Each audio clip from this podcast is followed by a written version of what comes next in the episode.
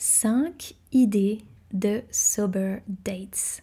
J'aime beaucoup ce concept. On constate souvent euh, de plus en plus, notamment les jeunes de la Gen Z, qui adorent le fait de faire des dates sans avoir d'alcool. Et je trouve ça génial. Moi qui personnellement ne bois quasiment pas d'alcool, très très très très très rarement, j'apprécie énormément en fait de faire des dates où l'alcool n'est pas impliqué. Alors ces idées de date, elles s'adressent aux personnes qui ont déjà fait un premier et deuxième date avant, je recommande, qui ont rencontré la personne et qui ont envie de passer plus de temps à découvrir cette personne, à passer du temps de qualité ensemble. Donc, la première idée, étant donné qu'on rentre un peu dans les températures euh, automne-hiver, c'est la patinoire. Et je trouve que cette idée est géniale. Ça fait un peu rétro comme ça. Mais aller à la patinoire ensemble, parce que d'une part, il y aura du contact physique.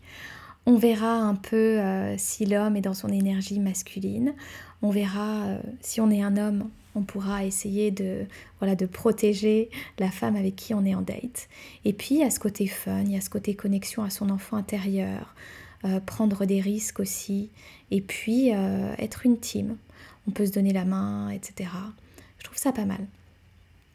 Ensuite, deuxième idée, un cours, et pas n'importe lequel, un cours de poterie. Ça peut être hyper fun pour apprendre à connaître le niveau de créativité de la personne qu'on a en face de soi, de rigoler, de créer ensemble, et puis euh, d'accomplir quelque chose, puis ça fait un joli souvenir, on repart avec nos pièces, et, euh, et c'est une activité qui est plutôt originale.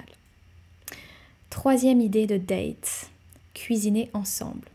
Donc, moi, ce que je recommande, c'est vraiment euh, l'idée de décider d'un plat ensemble, d'aller faire les courses ensemble, et ensuite de revenir chez l'un ou chez l'autre, et puis de cuisiner ensemble, de se répartir les tâches, et puis ensuite de passer à la dégustation. Et ça permet vraiment de découvrir la personne sous un autre angle, de voir un peu euh, si elle prend les devants, si elle lead, euh, si c'est le cas d'un homme.